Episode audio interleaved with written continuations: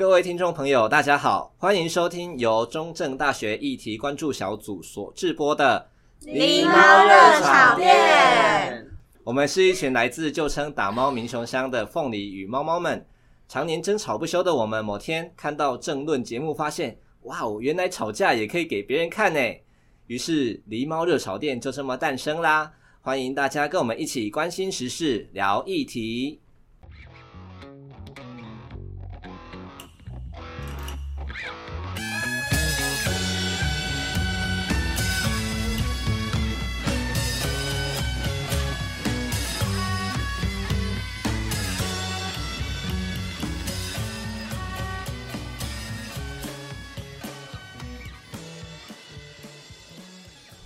大家晚安，欢迎来到狸猫热炒店，我是主持人茄子猫。在上一季的时候，不知道大家还记不记得，我们的第一集录的是路权，那在谈的其实是台湾岛内的交通的路权。那大家会不会比较好奇，说就是国外他们的路权或者是他们的交通到底是长什么样子的？于是呢，就有了今天这一集的产生。我们今天要谈的是。出国骑车全攻略，台日交通比一比。那大家有发现到，就是台湾的交通其实是太不正常了嘛？因为只要出去看到那种大条的路，路上就会放着就是大大四个黄字“禁行机车”。那我们的机车同时也是不能够上快速国道路，更不用说是国道，就只有黄牌跟红牌才可以上快速道路。但是在日本呢？他们的机车是可以上高速公路的。那在对于台湾来讲，台湾的道路设计真的又很落后，然后又很奇怪吗？我们就把台湾跟日本一起比一比吧。这次我们邀请到的是在日本骑过车的麻雀猫，来跟我们的日本邻居比一比吧。日本的路上真的没有奇怪的三宝吗？台湾的路跟日本又有什么不一样？那在日本骑车又需要注意些什么呢？在今天的这一集里，我们邀请到曾经骑上日本高速公路的麻雀猫，告诉我们他为什么想要出国骑车。那在日本骑车需要注意些什么？那骑上高速公路的感觉又是什么呢？在日本来说，他们的考照、他们的交通又跟台湾又有什么不一样呢？这些都可以在今天的节目中得到解答。那我们就开始，首先请我们两位来宾追焦猫还有麻雀猫自我介绍。呃，大家好，我是大家好，我是麻雀猫。我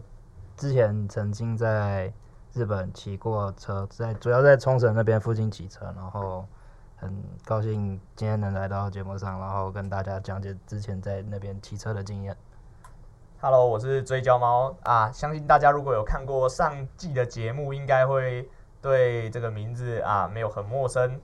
没错，就是我陆全仔，哎，又来录这集节目了。可是这集的主角不会是我，是这一次我的朋友麻雀猫，他会跟我们很详细的讲解他在日本遇到了什么样的就是交通状况，或者是他有什么样的心得。希望大家可以在这集里面得到许多的收获，谢谢。想问一下麻雀猫，为什么会想要出国骑车啊？主要是因为在国内骑了一段时间吧，然后反正就南部这附近的主要的省道啊，大部分都骑过了，然后想说，因为喜欢自己很喜欢公路旅行啊，然后就想说，你玩到最后一定要会出国玩啊，然后因为想去骑国外的道路啊，或是体验国外的风景啊，所以刚好日本又比较近，然后又花费又可以比较少，所以就想说。去日本去试试看，当做挑战一下下，自己能不能胜任国外的交通环境。所以说，就是日本会是你的最先考量，是因为日本比较近，然后费用会比较便宜。呃，对。哦，好，那你们去日本的时候，应该是去旅行，顺便骑车吧？嗯、呃，对。那有什么注意事项可以分享给大家的吗？什么样的注意事项？就是可能像是去日本旅旅行要注意些什么？然后或者是去骑车的时候，可能要注意什么，像是不可以违规停车之类的。偷臭 哎，对啊，那个对啊，那你要事先做好功课啊。那个车子，那个又不是说停车场很少，随便找一下都有，然后就冲绳乡下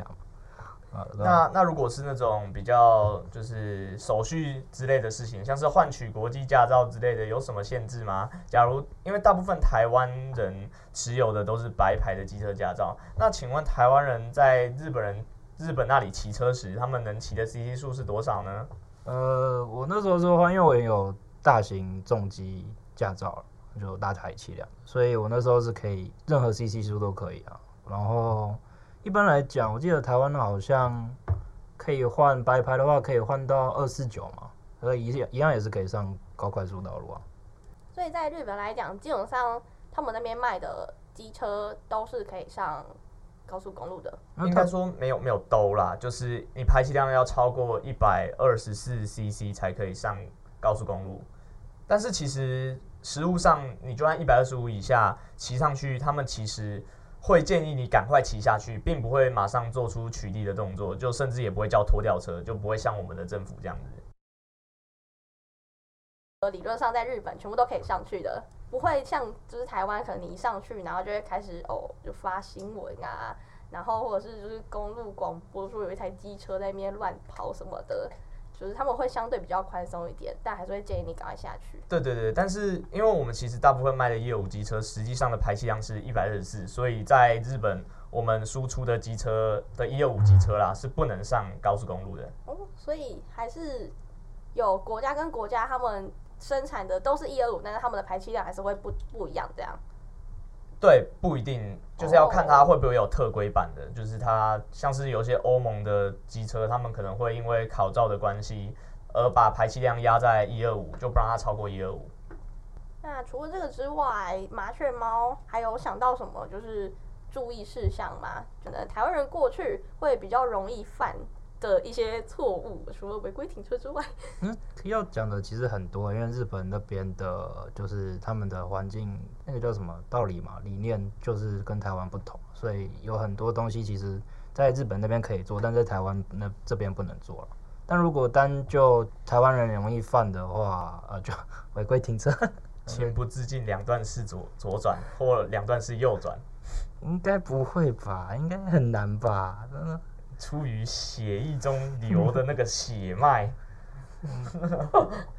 呃，就哦，对了，那个高速公路那个占用内线啊，这一点在日本是绝对不要这样做，因为内线基本上通常时速都会比，就是你内线你占用内线这一件事本来就是严重的违规了，然后你也可能导致别人家没办法做出正确的操作行为了。因为我觉得哦，茄子猫不会开车，但是我会坐车。然后就是，其实我也会听到朋友在那边 complain 说啊，那个国道上面一坨人，然后就是在内侧开这么慢啊，超车超不过去。所以其实对台湾人来讲，占用内侧是一件蛮理所当然的事情。那法规其实有写说，就是它是不能做的嘛？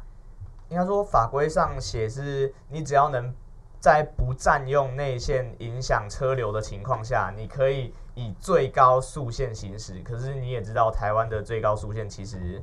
不是用科学的方法制定出来的，所以其实很多自由车流的速度会比最高速限还要高啊，就会反而变成说，在内侧以最高速限行驶的车，常常会被称为是龟车这样子，然后阻塞交通的顺畅度。好，提到一点就是日本，因为那时候冲绳高速是就是限速是八十，可是内线没有人在开八十。应该说正常，如果你顺顺的超过去，正常的超车行为的话，应该会到开到一百一、一百二会比较比较顺。好，那在讲完注意事项之后，想问一下麻雀猫，光明正大的抛开一切的枷锁，骑上我们的日本高速公路的感想是什么？其实也没什么，就也没什么好特别的，就很正常的骑乘啊，内心上其实也没有什么。就是没有什么很大的波澜，毕竟就是这是一个很正常的国家会行有的正常的权利嘛。第一次上匝道之那时候有咒骂一下交通部以外，当然其他时候都还好，正常的开啊，就跟你开平面道路也是一样的行为。哦，因为我原本预想可能会有一点非常兴奋，就是对，还是其实是因为我没有重机驾照的关系，对。虽然就是在日本直接骑上高速公路感觉很爽，但是在台湾现行的法规还是就是没有办法骑，对，这点要跟大家强调一下，不要跟自己的钱包过不去啊。没错，而且你可能要确保那台车那台车是你自己的名字，不然的话那台车的车主可能会跟你过不去，这样。对对，收到罚单就非常的尴尬。但我自己茄子猫内心还是希望能够有机车可以上快速公路的那一天，至少就是。旅途的那个时间会少很多，而且是非常多。那在麻雀猫在日本的高速公路上面有遇到什么印象深刻的事吗？呃，其实遇到很多，就能遇到的基本上都遇到了，就像是刮大风，呃，那天那个风跟西滨没两样，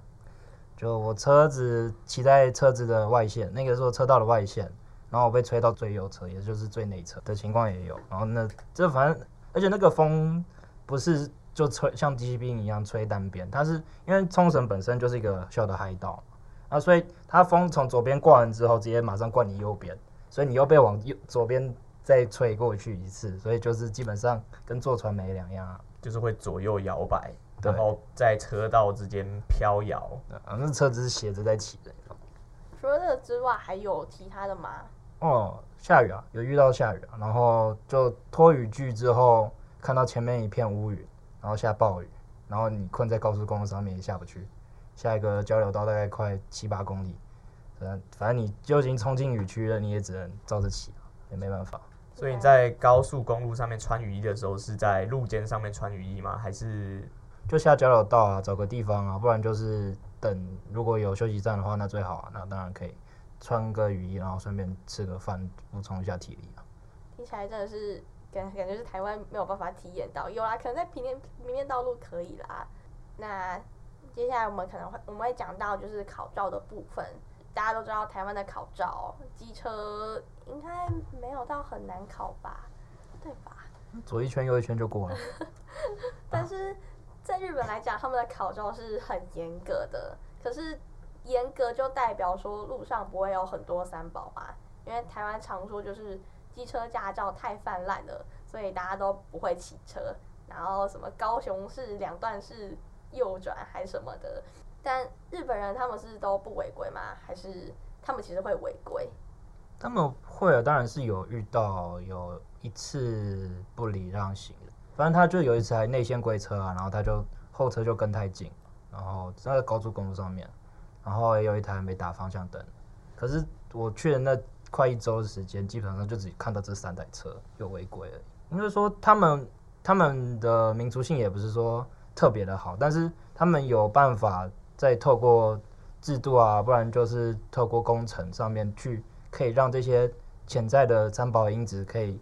去不用骑车或是开车去造成社会的就是危险，他们可以。就好比说搭公车啊，或者搭电车之类的。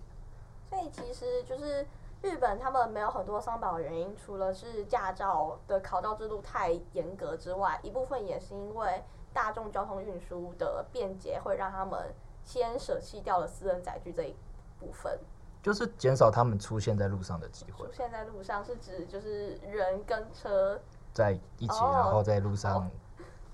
你可以汰除不适任的驾驶，然后再加上他们其实会用道路的设计去让违规所造成的伤害最小化啦，像是行人庇护岛啊之类的，就是你可能不会直接撞到行人，而是撞到那个水泥。好，那麻雀猫这样考察就是冲绳嘛，嗯、那你考察了之后有没有想要对交通部做出什么建议，还是？如果对那些真心想要改革的人，或是想要改变体制，让这那个交通环境变好的人，我们嗯当然给予他们鼓励了。可是我们同时也要思考，因为毕竟交通就是交通疫情已经酝酿了一段时间，我们必须去思考说如何将这些从这次运动里面出现的人，去如何让他们走入体制内，然后可以做出真正的改变。因为毕竟你在体制外做抗争，你也只是一时性的，你不可能全时全就二十四小时全全部都投入在这个抗争活动上面，所以我觉得我们必须让真的想做事的人能能做他做的事啊。刚刚其实有提到说，就是啊，强烈宣导在台湾不可以骑快速道路跟高速公路哦。那麻雀猫有在台湾做过这样的行为吗？不好说，这个不不可不可奉告。没关系，没关系，就就这个秘密放心里就好。嗯、对，这个秘密放心里。就风险自己评估啊，不要遇到条子就好。基本上也没什么，其实也没什么好特别的。骑高速公路或是快速道路，其实基本上就是一个你日常生活就会做的事啊。你开车本来就会做的事情，你到机车上面也是做同样的事情的呀，只是驾在驾驶技巧上面可能有所改变。那我就觉得这样这个行为其实没什么好说的，就是一个稀松平常的事，对我来说。那你还会想要去其他国家吗？可能就是韩国或中国，因为我记得好像。中国的高速公路他们是会分省去让人上的，对吧？嗯，就那你有想过要去日本以外的其他国家吗？未来有机会的话，应该说目前打算先日本先跑完了，日本先跑完，但之后可能会试试看美国吧。然后如果美国那边就是走完之后，可能会去欧洲吧。这样就反正就慢慢来啊，也不急啊。有等有钱存到钱的时候再，再再慢慢去行动就好。那接下来我们进到我们欢乐的音乐时光，两位来宾有想要推荐什么歌吗？有啊有啊，我想要推荐美国摇滚天团的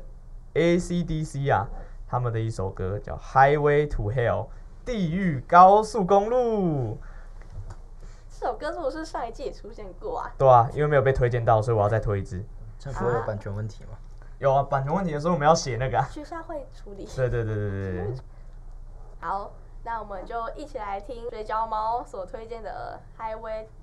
to Hell》。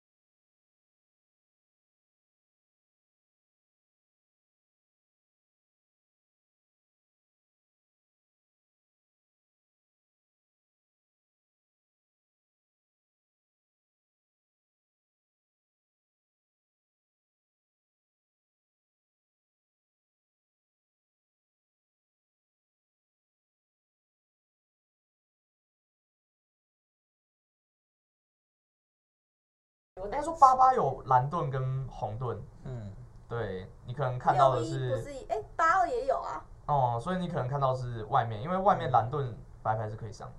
嗯，应该说转预警之后，下面的那段六一没什么车。隧道那一段吧，我记得是吧？八八八。嗯，大家听完我们追焦猫的 Highway to Hell 之后呢，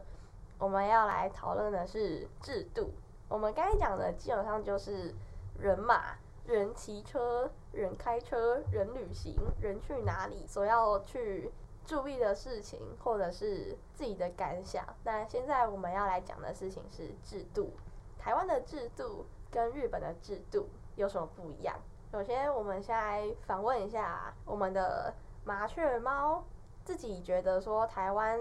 跟日本在于制度面有什么不太一样的地方？你说骑车的规范吗？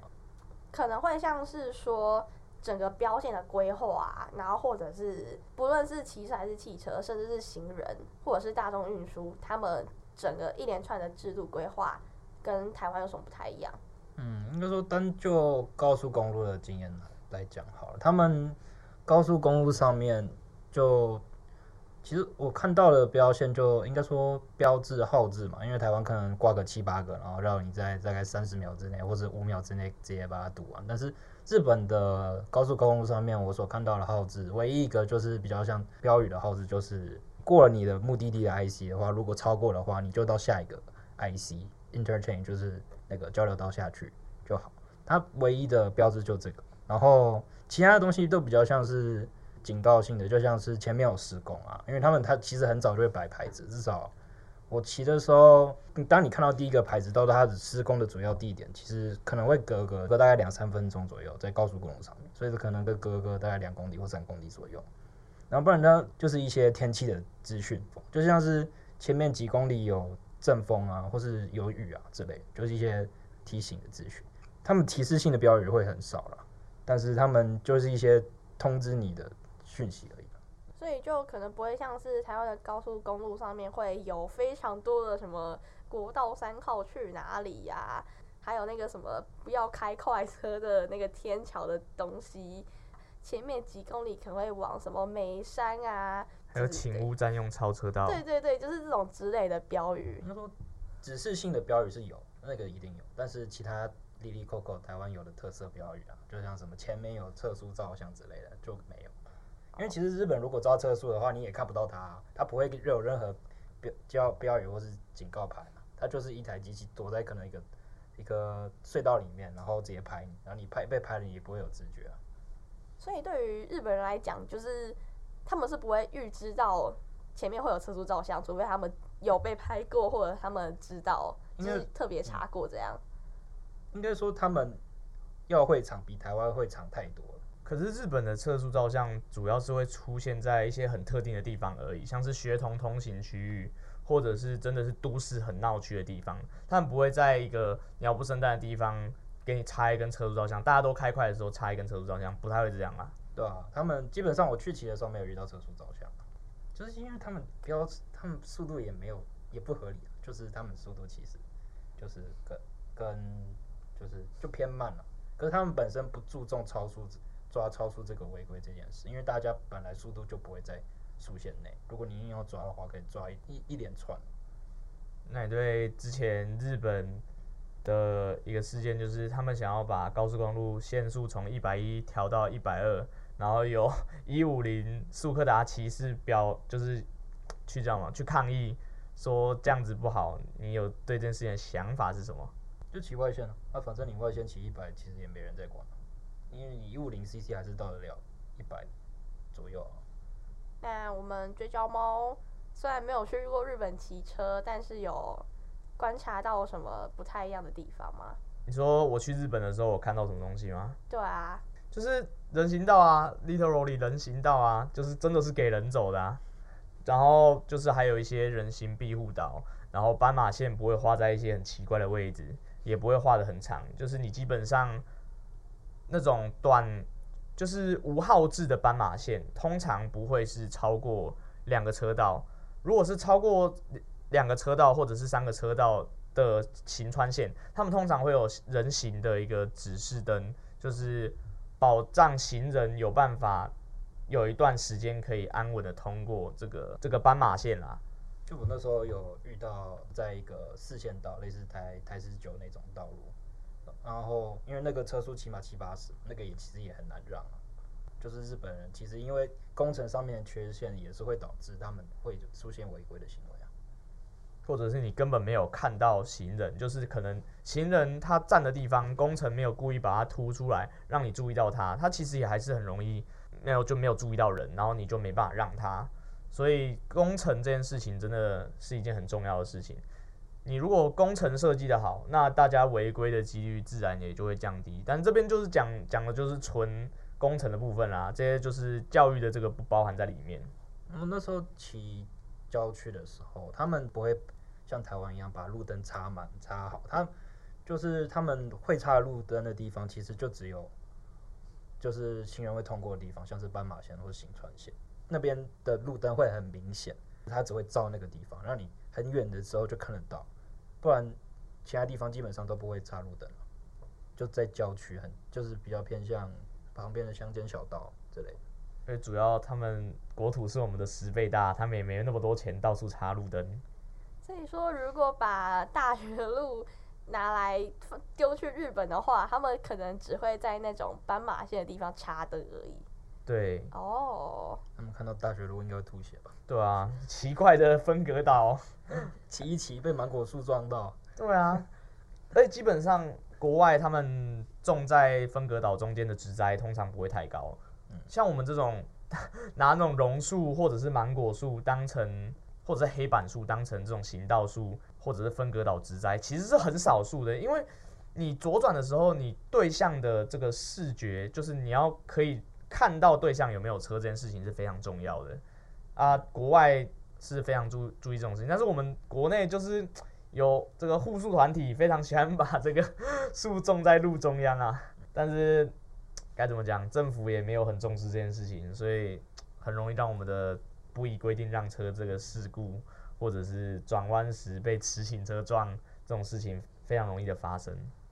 就是行人路权在国外，至少在日本是天条了。你其他东西你去侵害到汽车的权利，我不管，反正你侵犯到行人就绝对是不行的。你百分之百就会是你的责任，而不是为行人的责任，因为你。本身就拥有可以致人于伤或死亡的那个器具，你本来就应该负更大的责任，去好好的保护或维护这个环。可是这样爆料公社，有些人也说啊，行人都边走边划手机，然后都不互相啊，这样子不尊重汽车驾驶。可是问题是，道路的安全本来就不是建立于互相尊重这件事上面。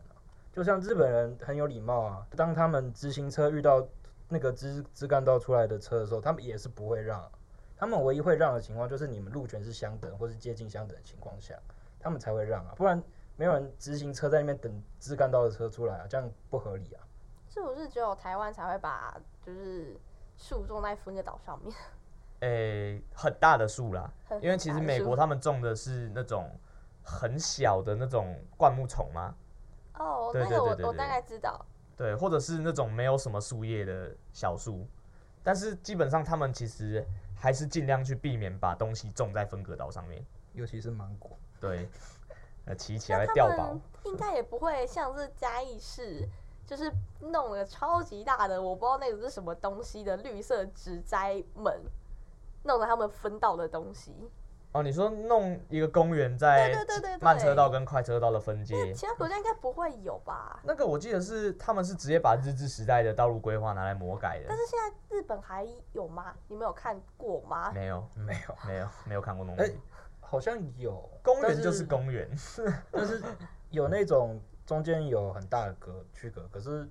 它好像跟那边的，就是那边车流好像也蛮复杂，所以我不清楚它。有没有像台湾做的很智障的事情？我应该是没有了。刚刚讲的那个就是日本人行道不会就是超过两个车道的这件事，就是因为我之前一直都有在玩欧洲卡车模拟器，只要有玩过欧卡的人都会知道，其实他们欧洲的标线做的蛮舒服的，就你卡车不会开错交流道，呃，除非你自己就是摔进去另外一个交流道里面，不然你是不会开错的。然后我其实也有突然想到说。在他们里面的斑马线也是不超过两个车道的。应该说，台湾目前的这些道路规划设计都是几乎都是抄美国的啦。可是美国你也知道，他们在世界上他们的道路安全或者道路设计其实算是中后段班的，他们其实不是很优秀。所以我们其实学了一套不是很适合我们情况的，像是美国它很大，所以它可以做出一些很地大物博的规划，但是我们不行啊，我们只是一个岛，我们只有三万六千平方公里而已。然后我们除了学了一个不适合我们的标线以外，还是跟一个不是优等生的国家学，所以常常会发生很多事情啊。不过美国他们还是有做得好的地方啊，欧洲这个就不用讲了，欧洲本身就是交通标线的这个优等生嘛，大部分啊，至少西欧国家是非常优秀的。啊，他们也是最早有汽车的地方嘛，所以他们这一套当然也会比较发达。就算学美国文，没我们也学的四不像。我我对于美国的印象比较像是他们是以就是汽车行走的原因，不是因为他们方便还干嘛，是他们必须要用汽车来行走，他们有不然就是要搭，不然就是要搭飞机。嗯，对，所以就是其实它的那个标线套在台湾有点太有奇怪，因为台湾就没有那么大，你你从你台北搭到高雄两个小时高铁就 OK 了，如果你不是停站站停更快，那在这样的情况下，如果大家都还要就是依靠国道来行走，每次连假都要塞车的话，我就觉得蛮 confused 的。不过我也看过一个说法，就是日本之所以大众运输可以发展的起来，其实还是要依赖他们强大的公路运输网啊。就他们其实强大的公路运输网造就了他们方便的大众运输，但是这不是 这不是单纯说我们只要公路运输网而不需要去做大众运输这件事情。像台湾的公路运输网其实也算很不错了，做的还可以了，但撇除标线这些东西啦，道路的品质我们其实。算还 OK 啦，至少国道我们是这个品质是海放美国啊，海放美国啊，美国那个刚性路面你就知道那个东西那根本就是有路，但是对它有路你可以走啊，就是我们国道的品质其实还算是可以堪用的，就是相比当然是比不上日本或者是欧洲那些很优秀的地方，但是至少已经算是道路品质算中等还尚可了，然后。美国它有一个特点啊，它喜欢在路上画的五彩斑斓，还有很多颜色的路。但是其实你仔细去看欧洲的话，欧洲的标线其实他们尽量去使用，就尽量避开去使用很多种颜色啊。日本这个该怎么讲？他们这个 多色道路就是有点该怎么讲？学坏了嘛。当然人无完人嘛，日本一定也是有缺点的嘛。对啊，像他们就很喜欢学美国这一套彩色标线。但是他们有一点做的还不错，他们的彩色标线，他们是用上颜色的柏油，而不是热拌漆。这个热半期啊，大家如果在雨天有骑过车、开过车的就知道，哇，过一下哦，非常刺激呢。其实日本的彩色标线，这个晚上也是看不到，完全看不到，因为它是本来就是暗色系的，然后你暗色系在晚路上就本身就不会发光，然后它再加上没有道路照明的话，你基本上也看不到了。但至少大家都有人行道。对对对，对，非洲的卢安达都有人行道。我真的有时候超级怀疑，说到底台湾的斑马线是学谁的？你们有去过基隆吗？哎、欸，有，但是基隆有不太记得了。就是只要出基隆火车站，从海洋广场要走到那个，就是以前是天空决斗塔那一栋，我现在忘记它叫什么名字。基隆火车站一直走走走走走，然后走到海洋广场，再过去会有一个，就是。有点像是巨型商场，那那边有一个东西，我都会叫它是两段式斑马线，因为它的路口很长很大，它好像上面是交通忘记是交流道还是国道，然后所以它那个路口太长了，就变成说它的那个行人行走时间只有三十还二十分钟，你就你们就想象大概就是学校前面的那个斑马线啊。然后乘以二，然后给你同样的时间走，哎，乘以三或者是一点五，然后给你同样的时间走的感觉，所以很多行人都会卡在那边，所以他们那边就有一个标志叫做“行人如果没有办法过去，请在这边等待”。哦，我有我有看过那个标志，而且如果正常来说，那边好一点的处理方式，当然讲说这个是治标啦，就是你去加一个行人的庇护岛，或者是让行人可以站在上面等下一个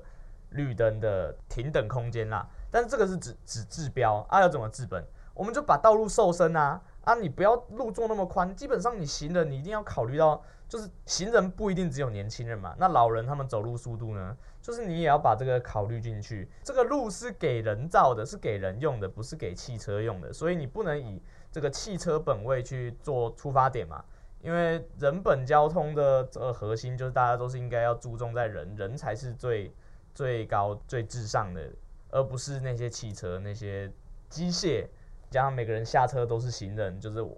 我发现很多人其实都没办法理解这个道理。就是大家说啊，人行道为什么要做人行道啊？做了人行道我要怎么停车，对不对？但是其实他们没有想过，每个人下车之后都要有地方走啊。你将下车之后，你走在斑马斑马线上，或者是走在这个道路上，这种柏油路啊，从有机车从旁边刷你卡，或汽车从旁边刷你卡。啊，你这时候就已经是肉身了，你已经没有钣金可以保护你了。对啊，交通部那个用心良苦啊，培养台湾那个百米选手，还是这其实是交通部有计划的减少台湾的人口？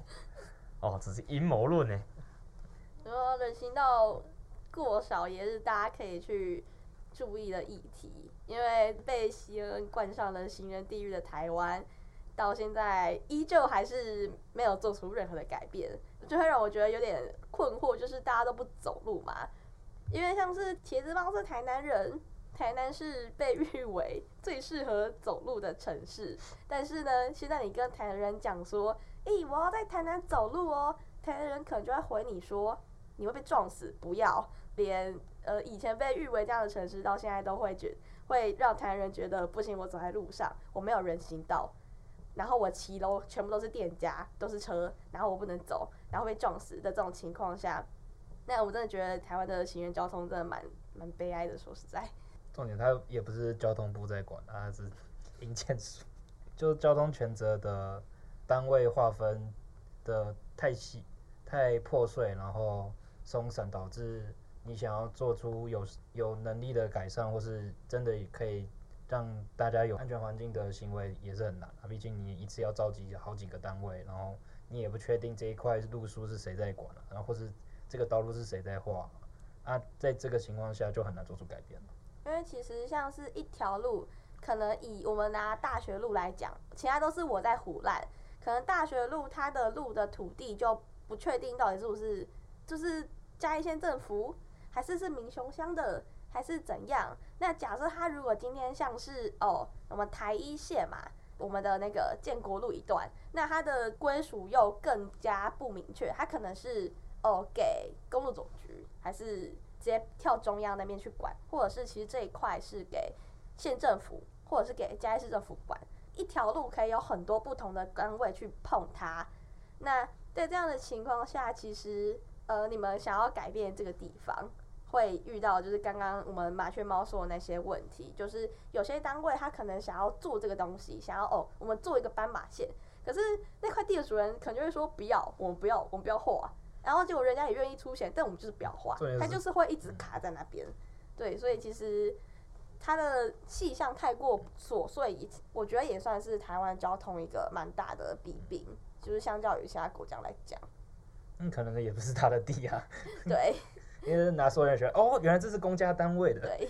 呃，所以我觉得可能如果真的要做出改变的话，至少在高层上面，或是真的有想有心想改变的高层的话，可能要把全责单位就做做一个整并，然后做一个统一的单位，不管是你在地方上面的统一单位，或是中央上面直接统一下来管，这样做的话会比较快，而不是你一个会勘要十几二十个单位下来做同样的事情，或是大家各做各的那。根本就没办法做一个统合的改善。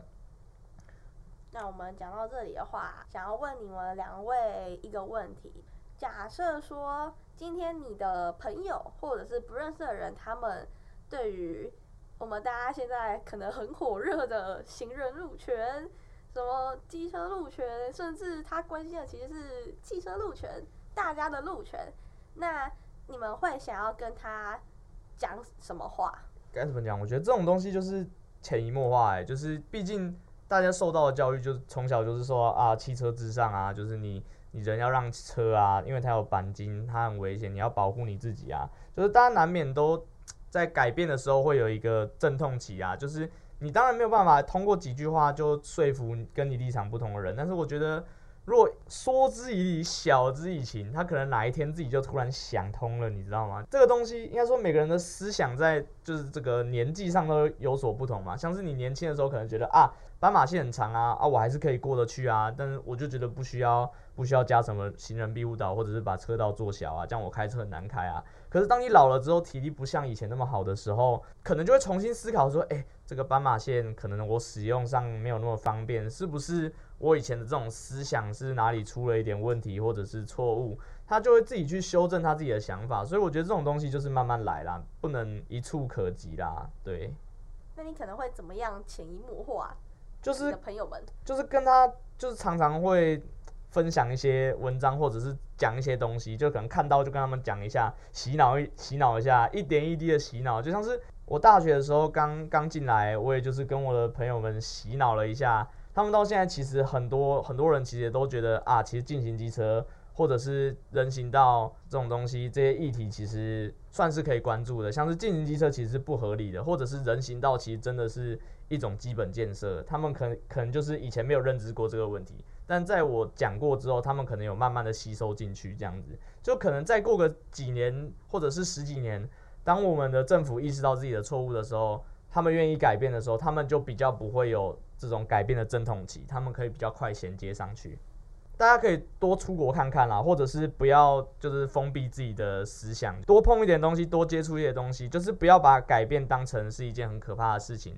改变其实不可怕啦，可怕的是一成不变的社会这样子，就是你错了，然后你还不改，基本上不好的东西就把它改掉啊，就是这样嘛，去芜存菁不就是如此吗？推荐大家可以，如果没有办法出国，可以去购买欧洲卡车模拟器跟美国卡车模拟器。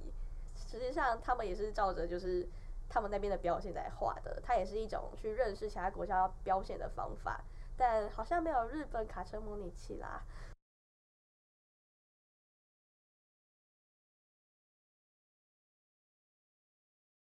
就是那麻麻雀猫有什么想要对于朋友还有身边的亲友们讲这些事情的话吗？多看多了解啊，然后其实就。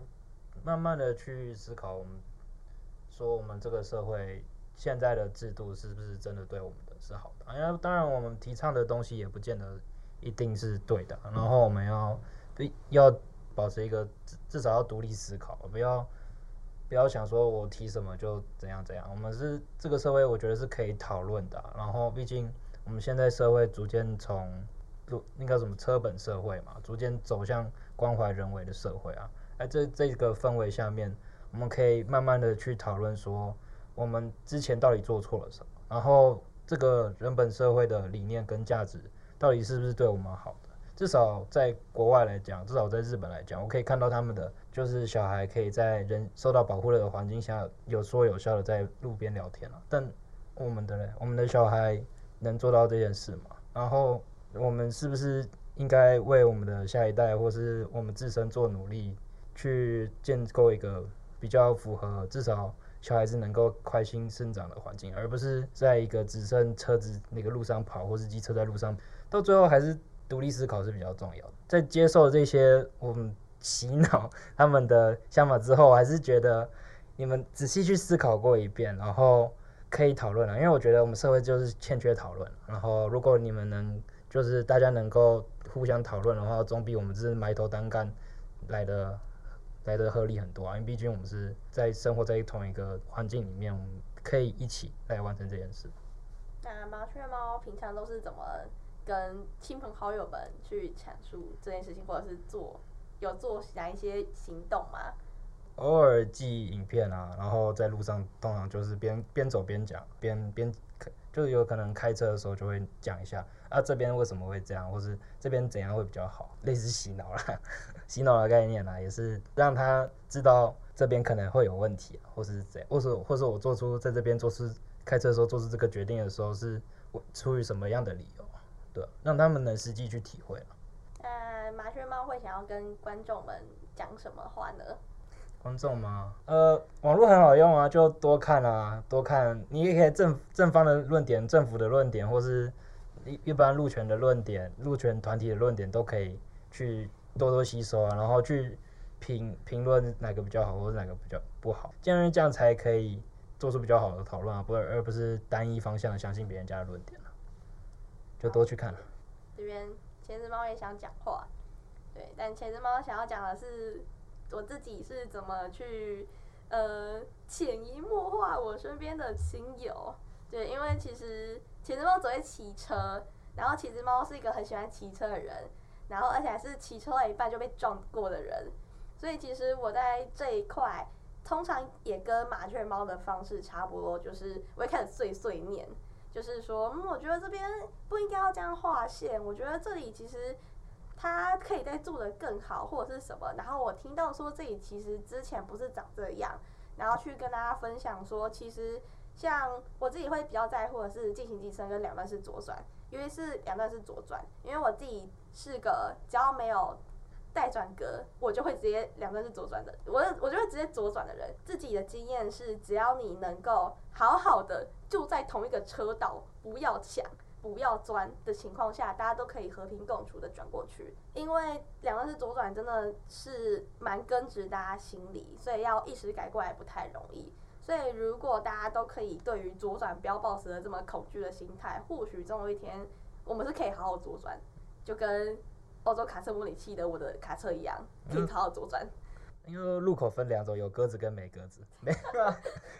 没鸽子，对啊，你犯法没？犯法没被抓，那就没有犯嘛，对不对？对啊。那你看到警察，你还可以回转回去。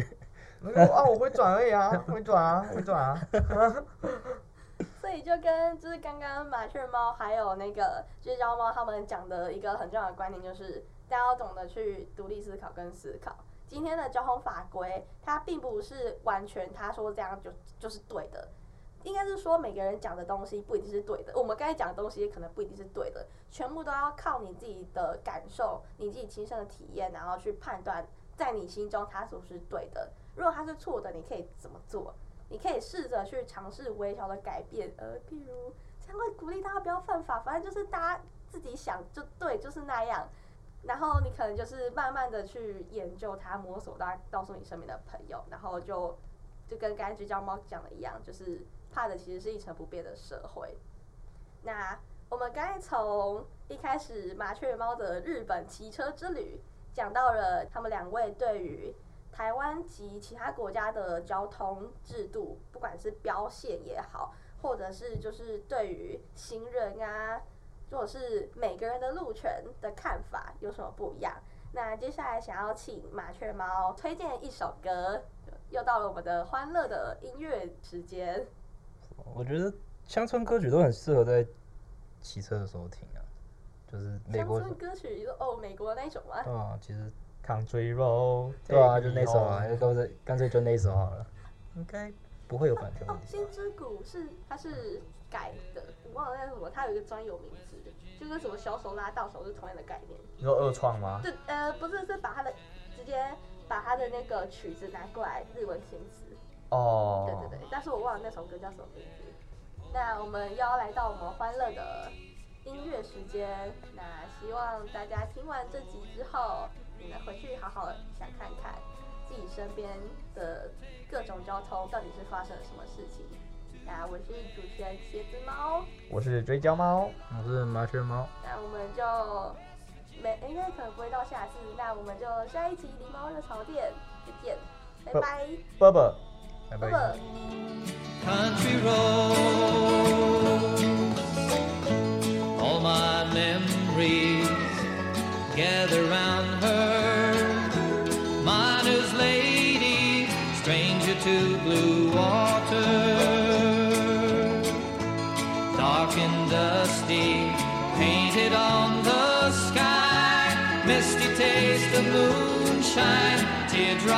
my